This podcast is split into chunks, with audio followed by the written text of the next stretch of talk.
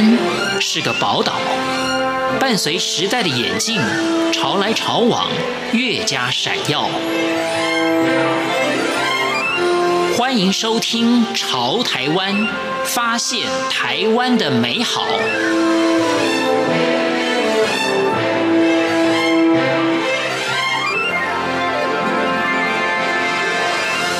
听众朋友，大家好，欢迎收听今天的《潮台湾》，我是闲琴。当台上弹下了键盘上的黑白键，拉起了第一根弦时，音乐家和观众因着音符而产生了连结。音乐会不仅是音乐家们演出的舞台，更是拉近与观众之间距离的平台。今天《潮台湾》节目为大家邀请到奏出福尔摩沙音乐协会的秘书长邱品竹，将跟大家分享奏出福尔摩沙音乐协会如何用音乐创造更多的可能。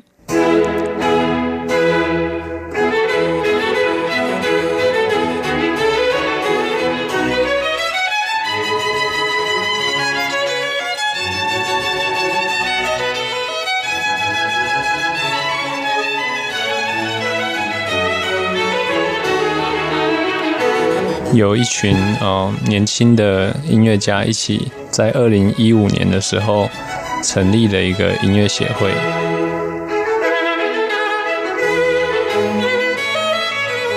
世界大赛中有不少大放异彩的台湾年轻音乐家。这些台湾之光非常愿意回到台湾演出，但是却因为台湾欠缺适合的舞台以及支持音乐家们立足的环境，所以阻碍了他们回到台湾的脚步。二零一五年，一群年轻的音乐家发起了奏出福尔摩沙音乐协会，让优秀的音乐家有演出的机会，也让更多的民众亲近古典音乐。我们的发起人是一个小提琴家王之敏，然后他是从国外念小提琴回来，他觉得台湾的音乐环境有蛮多可以更完善的地方，所以我们就有发起了这个协会，是希望能够介绍很多国外优秀的年轻音乐家，让他们可以回到台湾来贡献，和大家一起分享他们的音乐。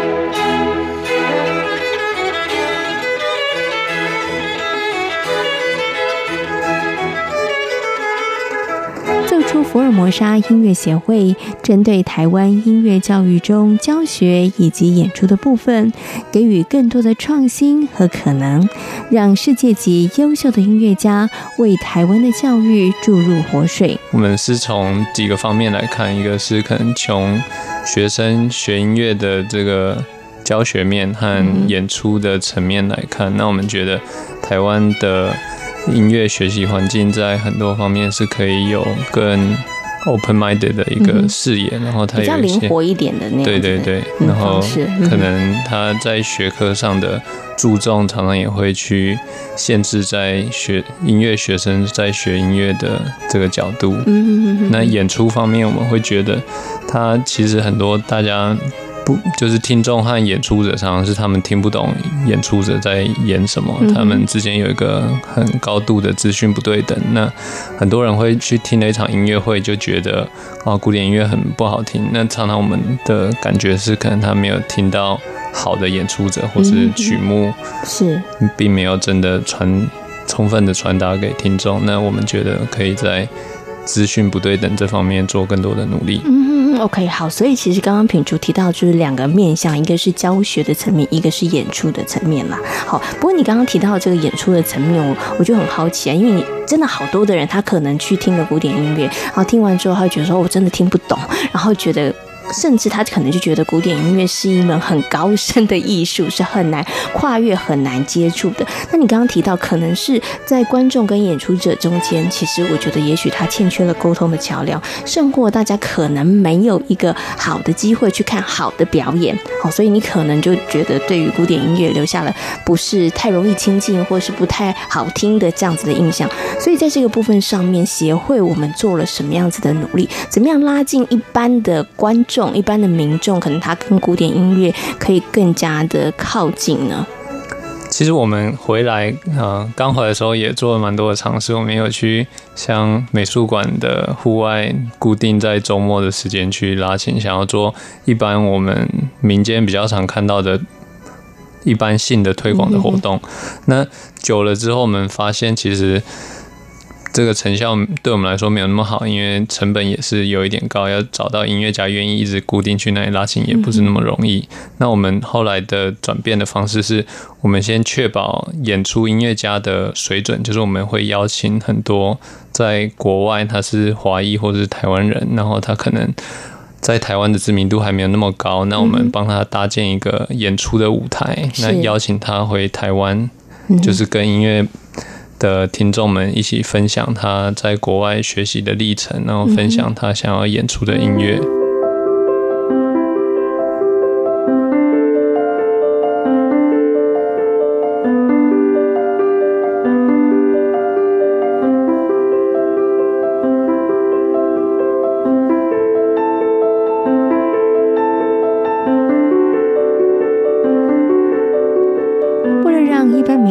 拉近与古典音乐的距离，奏出福尔摩沙音乐协会在成立之初也举办了不少社区型的音乐会，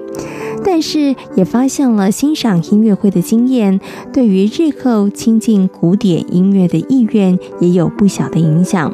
所以，奏出福尔摩沙音乐协会也将音乐会的形式做了调整。我们觉得台湾有非常多非常非常优秀的音乐家，就是其实已经是都可以说是世界级的音乐家，但是他们可能还没有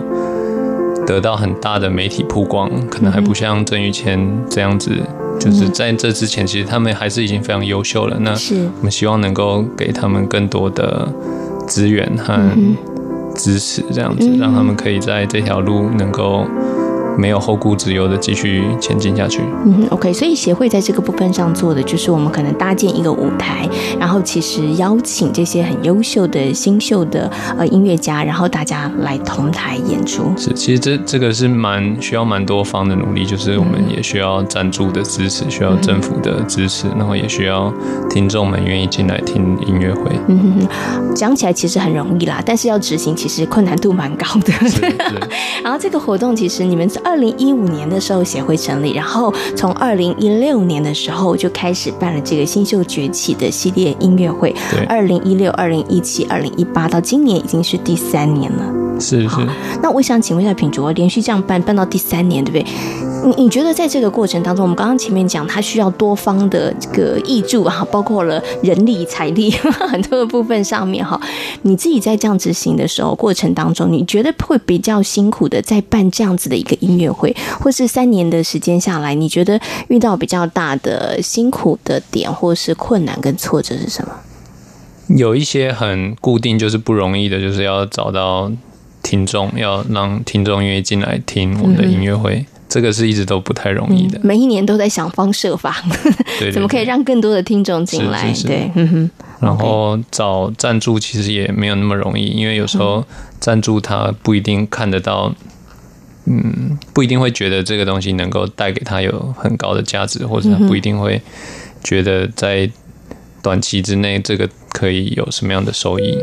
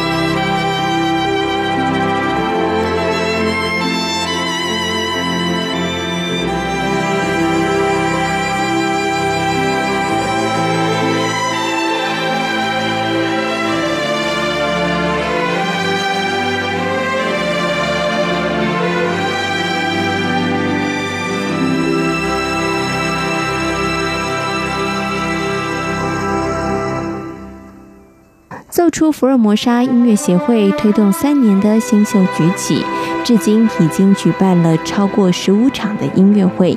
每年邀请了台湾的年轻音乐家以及国际顶尖新秀同台合作演出，擦出不同的火花，带给听众更高品质的享受。一开始的时候，我们就是办，然后我们并没有针对音乐会会下一个主题，然后我们年度上可能因为二零一六年刚开始办的时候，也还没有那么多的经验，那我们就也很常常是可能两个月前我才知道我要办了，那就赶快努力这样子。那到去年开始，一般我会请音乐家帮我们一起想一个他这场音乐会想要传达给。听众们是什么样的一个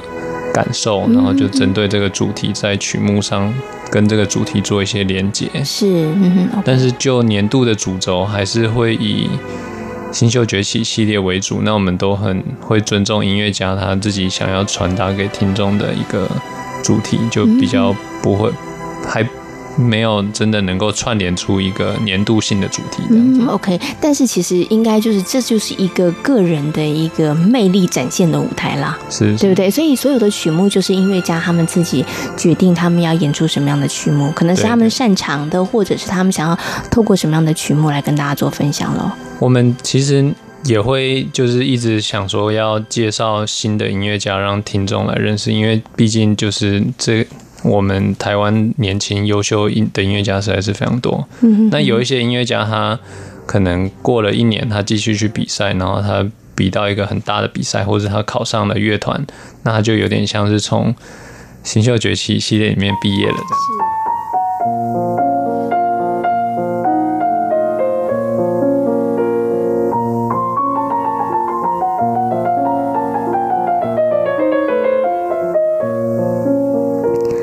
得日本仙台国际音乐大赛钢琴组银奖的汪艺文，曾经参与过几次新秀崛起音乐会。他认为，经由这样的平台，能让更多的人认识台湾年轻优秀的音乐家。因为我觉得，不管二三十岁，假如呃，我们都还没有在一个固定的经纪公司下面之前，我们可能都需要很多的曝光的机会，然后包括很多曲子，其实是。呃，自己就算演奏了很多遍，其实我们都需要一个舞台来不断的进步，不断的、嗯、呃，对成长。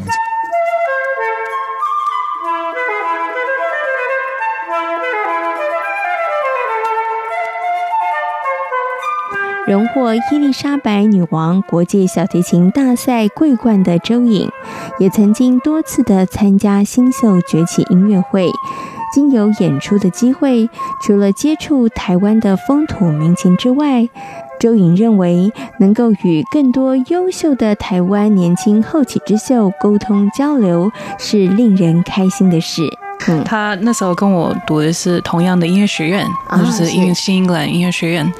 啊，他算是我学长。后来呢，他也因为我们成了好朋友，所以他后来也给我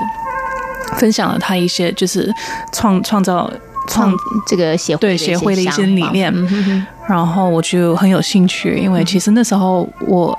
我虽然有有一些家人在台湾，但是还没有真的去了解台湾的环境啊，音乐环境，尤其是音乐环境。是，所以后来，嗯，他他就说他想办这个二零一五年这个年度音乐会嘛，刚好有一些他想邀请的音乐家我也认识，也在同样的圈子里边，比如说像我们去比赛啊，也会见到。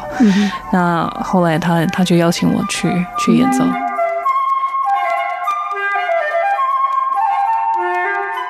嗯，最大的意义是。每次来台湾演奏完之后，都会有一些小朋友们，就是年轻小提琴学小提琴的学生，